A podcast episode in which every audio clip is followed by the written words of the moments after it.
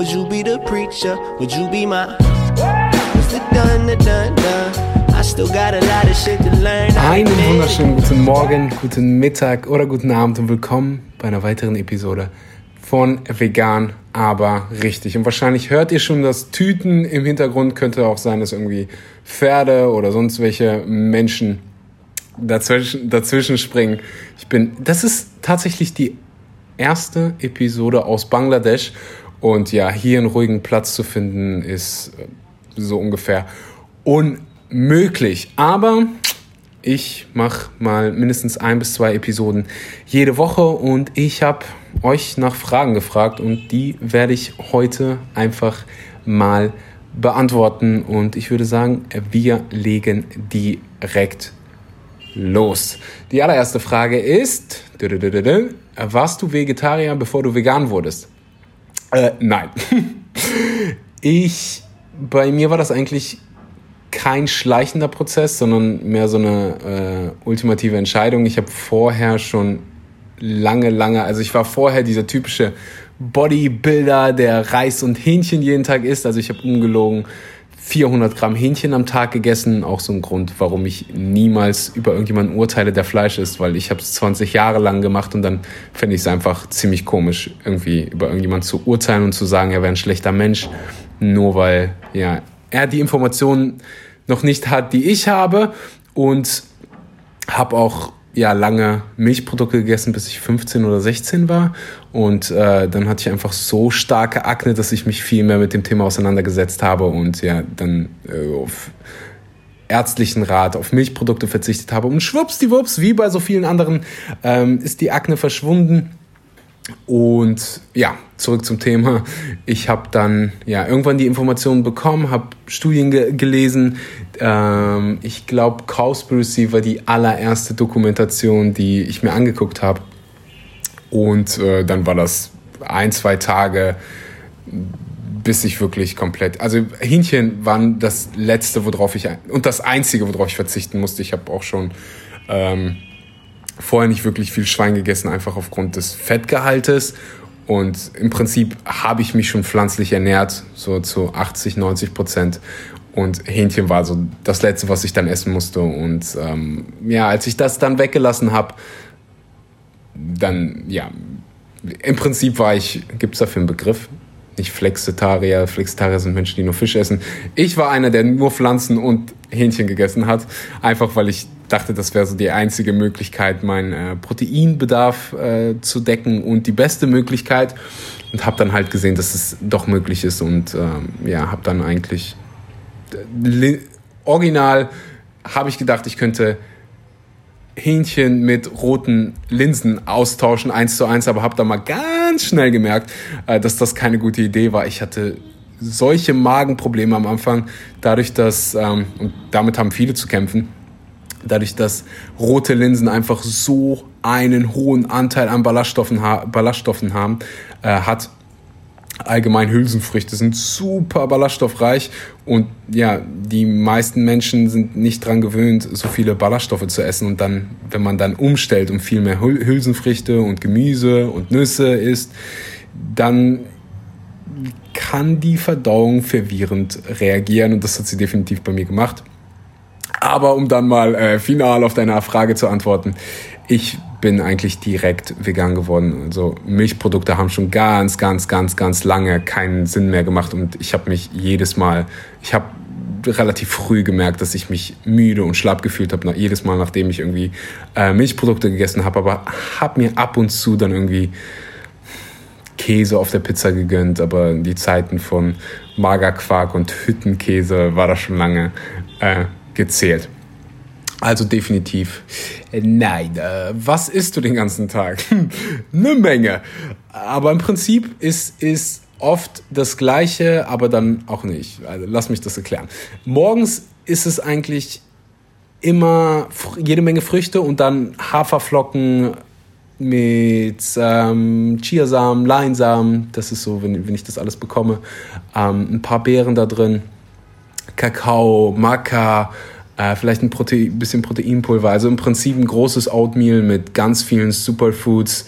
Und dann, wenn ich Sojamilch habe, Sojamilch, aber ja, meistens habe ich hier keine, dann nehme ich einfach Wasser. Und dadurch, dass Vivo Life so viele Geschmäcker hat, ähm, kriegt das Ganze dann noch Geschmack. Das ist mein Frühstück, dann esse ich mal eine Weile nichts, meistens bis zum Abend hin. Also ich äh, mache intermittierendes Fasten. Und dann gibt es abends einfach eine Tonne Essen. äh, massig Gemüse. Dann habe ich immer irgendeine eine, Hülsenfrucht, ja, eine Hülsenfrucht.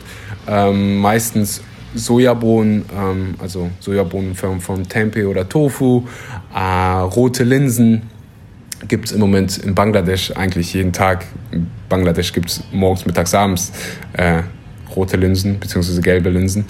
Und dann habe ich noch ein Vollkornprodukt oder ein stärkehaltiges Produkt für, die, für langkettige Kohlenhydrate, sowas wie Kartoffeln oder Reis, meistens zu Hause auf Bali. Hm.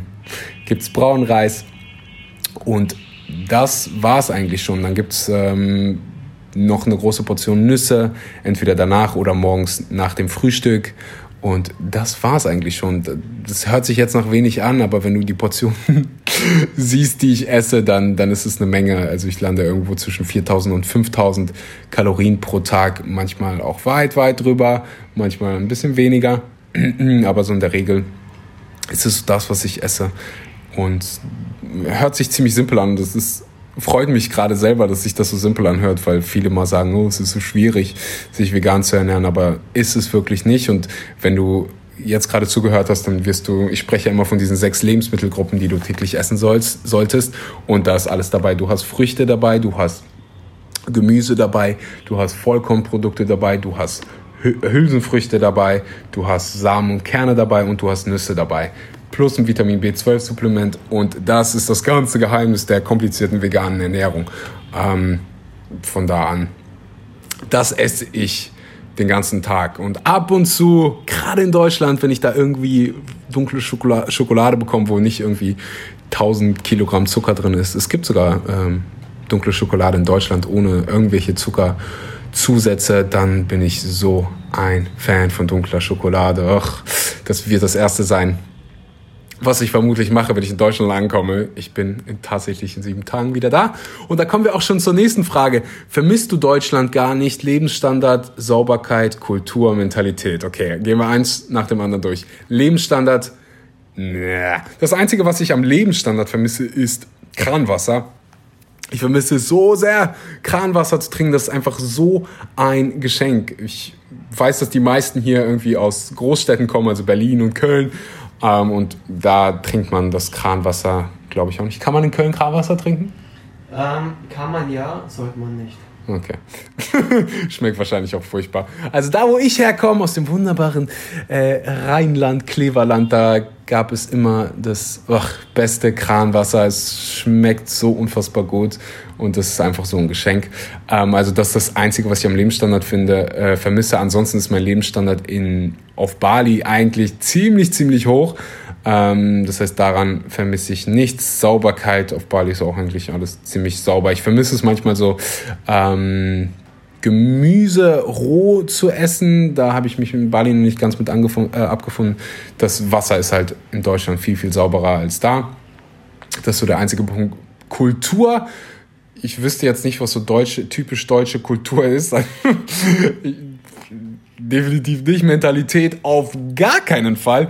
Ich liebe die indonesische bzw. balinesische Mentalität. Also das ist so das Letzte, was ich vermisse. Diese, ja, ich habe manchmal das Gefühl, dass viele in Deutschland so in, in deren Hamsterrad gefangen sind und die völlig falsche Perspektive aufs Leben haben und ich kann es irgendwie verstehen. Die meisten kommen halt nie, die meisten haben vergessen, wie es vor 50, 60 Jahren war und dadurch, dass ich halt an solche Orte wie Bangladesch oder Indien gekommen bin, habe ich halt eine ganz, ganz andere Perspektive auf Dinge und ich liebe das, wenn Menschen dankbar sind und ähm, ja, nicht nur Geld hinterherjagen, sondern dem eigenen Glück und deswegen ist Mentalität das wahrscheinlich das Letzte, was ich irgendwie aus Deutschland vermissen würde. Aber ansonsten freue ich mich ich freue mich tatsächlich auf Deutschland. Es ist jetzt nicht so kalt und äh, ja, freue mich einfach, meine Familie wiederzusehen.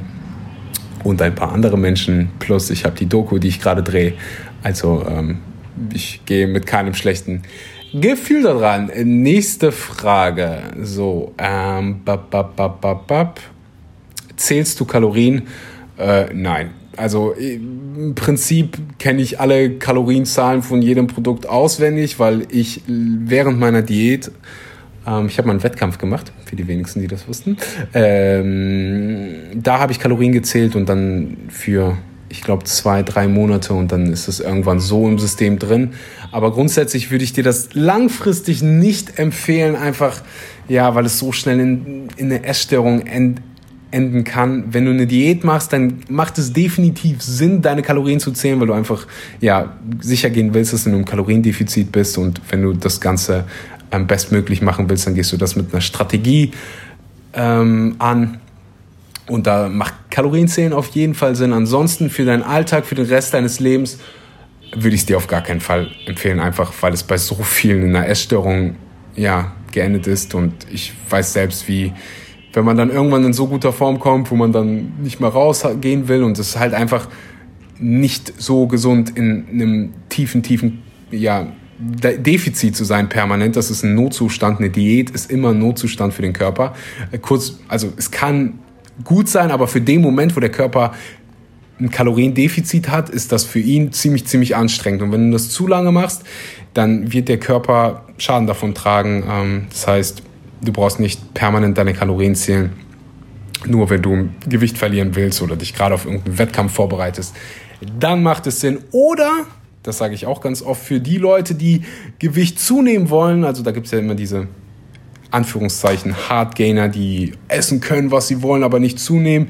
Die essen halt meistens nicht genug Kalorien. Die essen dann zwar irgendwie ziemlich viel Ungesundes und zwei Pizzen am Tag. Aber ja, wenn du zwei Pizzen am Tag isst, dann sind das 1600, je nachdem wie die Pizza ist. 1800 Kalorien, das ist gar nichts. Ähm, den empfehle ich dann auch immer, zähl deine Kalorien, guck mal, wie viel Kalorien du eigentlich isst. Und wenn du mehr Kalorien isst, als dein Körper benötigt, dann nimmst du zu, isst du weniger Kalorien, als dein Körper benötigt, dann nimmst du ab, so einfach ist das. Und ähm, ja, für alle die, die mit ihrem Gewicht zu kämpfen haben, ist das natürlich was Feines. Hm, nächste Frage. Welche Geschmackssorten bei Vivo Life Produkten sind am besten? Hahaha, da brauche ich ja gar nicht mehr die Werbetrommel schmeißen, sondern Werbetrommel schmeißen. Wie heißt das denn richtig? Werbetrommel wie auch immer, du weißt, was ich meine. Ähm, auf jeden Fall Banane Zimt. Es schmeckt so unfassbar gut. Und ja, wenn du den Podcast kennst, dann weißt du, dass du mit dem Code Schmanky, das wird S-H-M-O-N-K-E-Y, wenn du nicht weißt, was ein Schmanky ist, dann, dann musst du definitiv die Vlogs gucken. Damit kriegst du 10% auf deine erste Bestellung runter. Den Link findest du natürlich auch unten in der Beschreibung. Ansonsten, mein zweitliebster Geschmack ist wahrscheinlich Vanille. Ähm, und dann kommt Raw Cocoa. Ja, das sind so. Aber Banane Zimt, danach kommt lange erstmal nicht, weil Banane Zimt ist einfach. Also ich meine, wer mag nicht Banane und wer mag nicht Zimt? So, das ist einfach eine umschlagbare Combo. Nächste Frage. Bap, bap, bap, bap, bap. So, wie alt bist du? so, man spricht nicht über Alter. Man fragt, alte Menschen nicht nach dem Alter. Nein, ich bin ähm, 23 und habe nächste Woche, übernächste Woche Geburtstag und werde 24. Ich gehe schon langsam auf die, auf die 30 zu. Ich, als wenn es gestern gewesen wäre, erinnere ich mich daran, wie ich äh, in einem Bewerbungsgespräch saß und mich ähm, ja dann mein Chef gefragt hat, wo bist du, wenn du 25 bist? Und ich weiß noch, was ich geantwortet habe. Es war haargenau. Ich habe ein Haus, ich habe mein eigenes Haus gebaut, ich habe zwei Kinder und ich bin verheiratet. Heute sitze ich in, irgendeiner, ja, in irgendeinem Zimmer in Bangladesch und bin so weit davon entfernt. ähm, hattest du ähm, schon Muskeln, bevor du vegan warst und wie hat es sich verändert? Also ich war definitiv schon trainiert. Ich war 100 Kilogramm schwer, bevor ich vegan wurde. Und das hat sich auch, also ich habe nicht Gewicht direkt verloren, als ich vegan wurde. Im Gegenteil, ähm, ich habe so viele Muffins und all diese äh, ja, leckeren Sachen gegessen, als ich gerade vegan wurde. Und äh, dann hat sich da, bin ich eher sogar ein bisschen hochgegangen mit dem Gewicht. Und dann habe ich halt eine Wettkampfdiät gemacht und die komplett vegan durchgezogen und habe da eine Menge Gewicht und auch Körperfett verloren und habe dann für mich entschieden, so, ich fühle mich viel, viel wohler, wenn ich nicht so, ja, massig massiv bin, das heißt mit einem ja, etwas niedrigeren Körperfettgehalt. Also ich fühle mich am wohlsten mit so 12, 13 Prozent Körperfett. Ich habe gerade weniger, ich bin gerade so hm, bei 10, vielleicht sogar 9 oder 8 und das ist, ähm, ja, da will ich, da werde ich auf jeden Fall wieder ein bisschen hochkommen, wenn ich nach Deutschland komme und all diese leckeren veganen Produkte ausprobieren kann, die es wahrscheinlich jetzt wieder gibt. Ich habe gesehen, dass es neue Pizza gibt bei Lidl, vegane Pizza. Ähm, aber ja, ich hatte definitiv schon Muskelmasse bevor. Aber ich muss auch sagen, dass ich noch nie so viel Muskelmasse hatte wie jetzt gerade in diesem Moment. Also danach habe ich aufgebaut wie vorher, wenn nicht sogar besser. Man regeneriert halt einfach viel, viel besser, wenn man vegan ist. Das ist der Grund, warum so viele Athleten und gerade MMA-Kämpfer vegan werden, weil man einfach viel, viel schneller regeneriert und jeder, der sich ein bisschen mit Sport und Muskelwachstum auskennt, der weiß, dass die Muskeln dann regenerieren, wenn, äh, dann wachsen, wenn sie regenerieren. Und wenn du deine Regenerationszeit verbessern kannst, na dann nimmst du Einfluss auf einer der wichtigsten Prozesse, wenn es um Muskelwachstum geht. Und dann macht es einfach Sinn, dass der Muskel schneller wächst und du schneller wieder fit bist. Und ja, ich hoffe, dass das bei ganz vielen Männern mal Klick macht.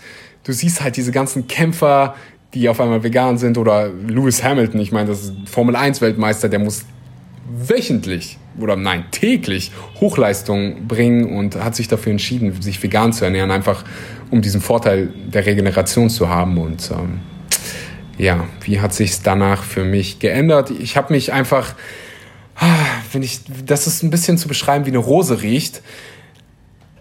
Ich habe mich mittags nicht mehr, ich hatte kein Mittagstief mehr, habe ich immer noch nicht. Ich ähm, fühle mich nicht mehr so müde, wenn man einfach so viel tierisches Protein isst, dann fühlt man sich einfach so schwer und träge. Aber ich wusste in dem Moment nicht, dass das nicht normal ist, weil ich kannte ja keine andere Welt. Deswegen meine ich, ist ein bisschen so wie zu beschreiben, wie eine Rose riecht. Wenn man es nicht kennt und ich dir das jetzt erzähle, dann denkst du so, hä, wovon redet der? Ich fühle mich ja gar nicht müde. Aber dann, wenn du es machst und du machst es für eine Weile, dann, dann merkst du erstmal krass, wie viel Einfluss die Ernährung auf dein körperliches Wohlbefinden hat und wie gut es sich anfühlt. Und du hörst halt die Stories von diesen ganzen Menschen, äh, die sich pflanzlich ernähren, wie viel besser man sich fühlt, wie schneller, also man regeneriert einfach schneller, man braucht weniger Schlaf. Und mein Hautbild hat sich so viel verbessert. Und ähm, ja, ich kann einfach mehr und härter trainieren. Das ist ja basically, wie sich meine Gesundheit verändert hat. So, ähm, bestes Buch für Happiness. Okay. Ähm, boah, ich würde definitiv sagen, Selbstbetrachtung von Marc Aurelius, das ist mein allerliebstes Lieblingsbuch. Ähm, da geht es eigentlich darum, kurz gesagt, dass du stirbst. Da geht es um den Tod und warum der Tod das Beste ist, was dir im Leben passieren kann wenn du verstehst, dass ja die Zeit hier auf dem Planeten einfach limitiert ist, dann ja, dann verschwendest du einfach deine Zeit nicht damit, irgendwas zu studieren, nur weil deine Eltern das wollen. Du verschwendest deine Zeit nicht in irgendwelchen Beziehungen, in denen du nicht sein willst, weil es einfach sein könnte, dass du in zwei Wochen Krebs bekommst und stirbst. Und wenn du wirklich begreifst, dass ja deine Zeit hier limitiert ist, dann dann hast du nicht mehr so viel Angst vor Dingen, weil wenn du, wenn du mal mit Menschen sprichst, die mal den Tod vor Augen hatten. Äh, da gibt es auch ein ziemlich interessantes Buch. Ich hoffe, mir fällt in den nächsten paar Sekunden der Name ein.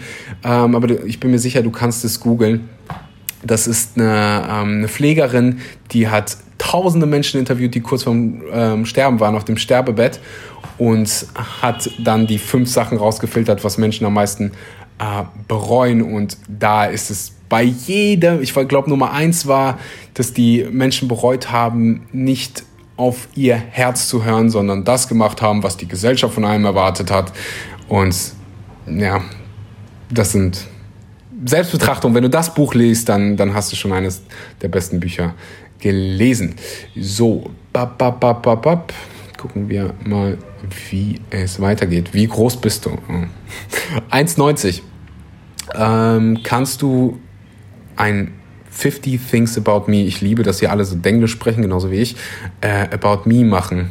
Mit Sicherheit in einer anderen Episode, wenn ich die, die geht wahrscheinlich schon 20 Minuten, genau 20 Minuten, ähm, also mal in einer anderen Episode. Hast du schon mal von B12 ähm, Schrägstrich Akne, wahrscheinlich B12. Ah, okay. Also das, das höre ich tatsächlich des Öfteren, das werde ich des Öfteren gefragt, ob zu viel B12 ähm, Akne verursachen kann. Ich habe es bei mir beobachtet, wenn ich zum Beispiel Alpro-Produkte esse. Nichts gegen Alpro. Ähm, Gerade deren Sojajoghurt, die schmecken einfach so unfassbar gut. Aber wenn ich die gegessen habe, dann habe ich jedes Mal ähm, schlechte Haut bekommen danach. Und ich hatte die Vermutung, dass es an dem äh, Cyanocobalamin liegt. Also es gibt verschiedene Formen von B12 und es gibt halt synthetische und natürliche Formen. Und ich hatte jedes Mal ähm, den Verdacht, dass es an dem synthetischen lag, weil die anderen ja, Zusatzstoffe waren jetzt nicht irgendwie unfassbar schlecht.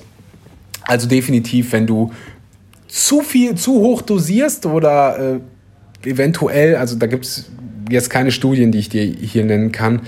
Ähm, wenn es das Synthetische ist, dann kann ich mir vorstellen, dass das äh, Ak nicht Akne, aber man mit Sicherheit unreine Haut äh, verursachen kann.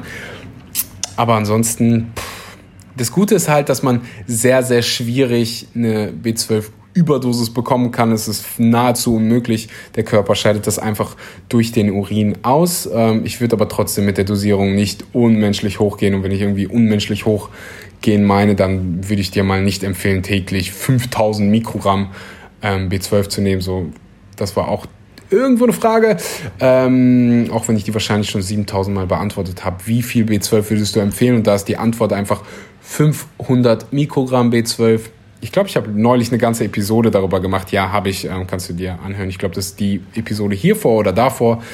Ähm, wie viel B12 du nehmen solltest und warum, warum so hoch dosiert, also 500 Mikrogramm von Methylcobalamin, wenn es, wenn du, wenn du es findest, ähm, dann mit der MHA-Formel, das ist so das Beste, was du kriegen kannst und mit der Dosis bist du auch mehr als safe. Ähm, du brauchst übrigens so drei Mikrogramm am Tag, wenn du 500 Gramm nimmst. Ich habe eine ganze Podcast-Episode darüber gemacht. Du kannst es dir da anhören. Was solltest du vor dem Training essen und warum trainierst du auf einem leeren Magen? Ähm, okay, was solltest du vor dem Essen? Also ich esse nicht vor dem Training, weil ich will trainieren und nicht verdauen. Und da sagen die meisten immer, ho, aber ich habe dann keine Energie. Wenn du dir einfach den Vertrauensprozess von einem Menschen anguckst, dann ist es einfach, also wenn du jetzt beispielsweise vor dem Training essen ja ganz viele Müsli oder Haferflocken so eine Stunde davor und bevor auch nur ein bisschen Energie gewonnen werden kann, muss dein Körper erstmal Energie aufwenden, um die ganzen komplexe Kohlenhydrate und die ganzen Mineralien und Nährstoffe zu verwerten. Das heißt, erstmal geht dein Körper in Minus. Er muss erstmal dafür arbeiten. Und der Verdauungsprozess benötigt so viel Blut. Und beim Sport ist dein Körper schon in so einem krassen Stresszustand. Dein Körper, deine Muskeln brauchen dieses Blut, deswegen hast du auch diesen Pump. Da ist es einfach kontraproduktiv, vorher zu essen. Und gerade wenn du hart trainierst, ja, da willst du äh, nicht vorher essen. Also wenn du, wenn du CrossFit beispielsweise mal ausprobierst, wenn du da vorher isst, puh, dann äh, könnte das Ganze oben wieder rauskommen. Also ich kann es dir einfach nur empfehlen, auf leeren Magen zu trainieren und vielleicht brauchst du ein, zwei Anläufe, ähm, bis dein Körper sich dran gewöhnt. Meistens ist es halt einfach nur Kopfsache. Wenn du sagst, du kannst nicht trainieren, also du, wenn du sagst, du kannst nicht auf leeren Magen trainieren, dann wirst du Recht behalten, genauso wie du nicht von der Klippe springen kannst, wenn du sagst, ich kann das nicht. Natürlich, dann, dann stimmt das. Aber ich kann das nicht, heißt, ich will das nicht. Rein theoretisch hast du ja die physische und psychische Fähigkeit, das zu machen.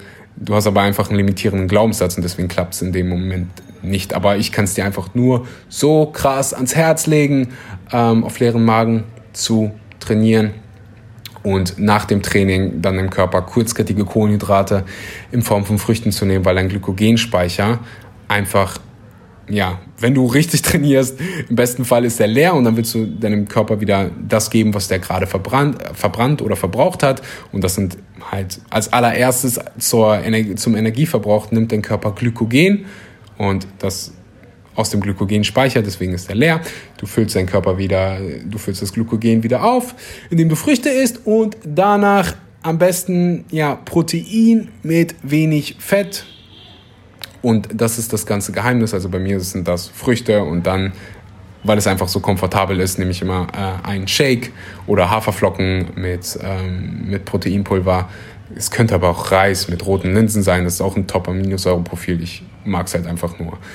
Am liebsten, so, ähm, gucken wir mal weiter. By the way, meine Podcasts sind immer komplett live. Ich schneide Überhaupt nicht. Ähm, das heißt, wenn ich mal irgendwie singe oder so, dann ist es, weil ich die Zeit überbrücken will. Die letzte, vielleicht vorletzte, aber ziemlich lange Frage. Hallo Axel. Hallo. Wie heißt du? Sandra. Ich habe mal eine Frage, die vielleicht auch für andere interessant sein könnte. Ich ernähre mich vegan und möchte jetzt mit Hilfe von Intermittent Fasting und Sport abnehmen. Gute Entscheidung. Worauf muss man achten? Wann gehe ich am besten zum Sport und was sollte ich am besten nach dem Sport essen? Das habe ich gerade beantwortet.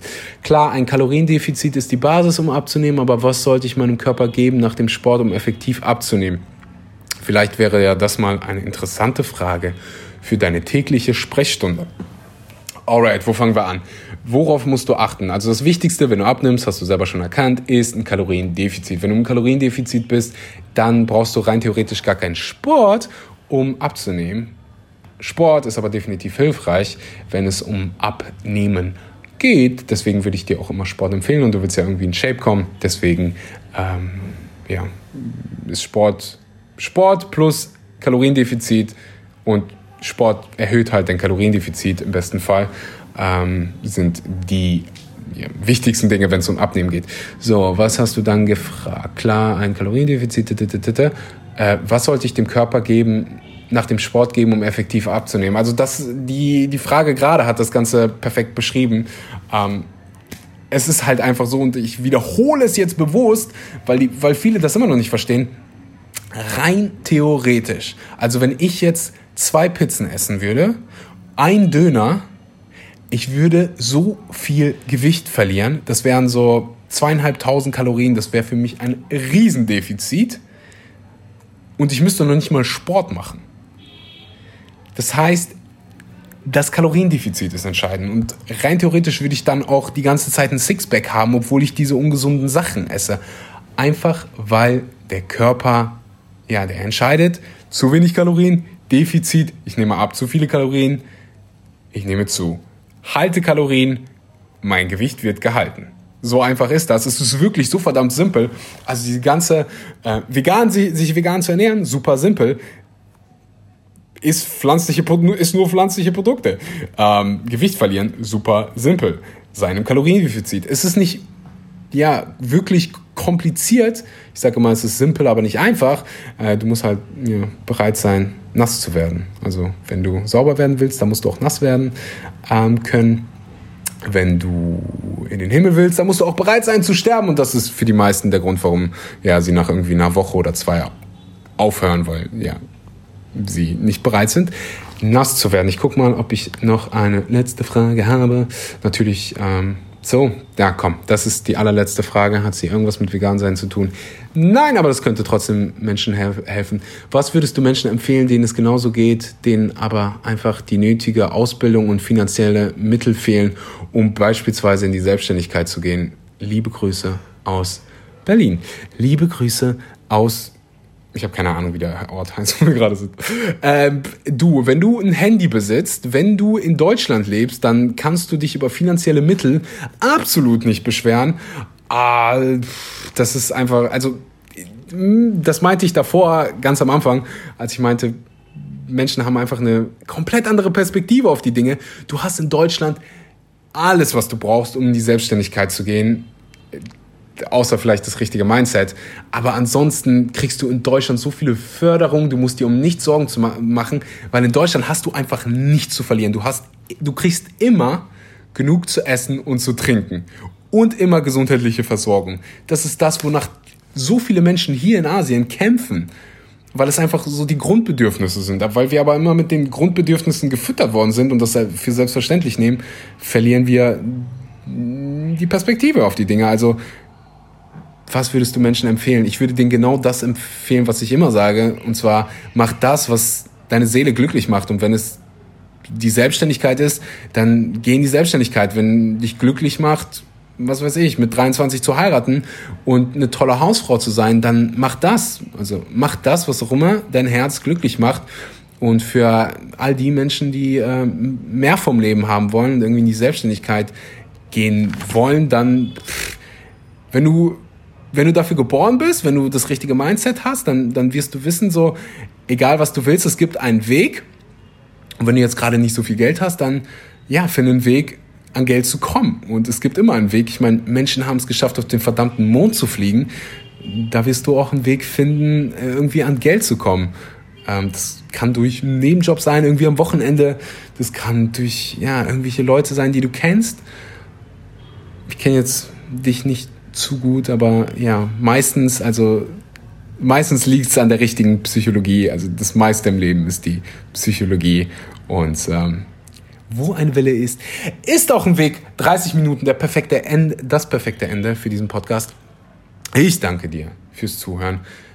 Noch eine, wenn du bis jetzt gehört hast, dann tust du mir einen Riesengefallen, wenn du eine Bewertung für diesen Podcast da lässt, wenn du den in deinen Instagram Stories oder bei Facebook oder per Fax an deine Freunde verschickst, mit deiner Oma, deinem Hund oder sonst wem teilst.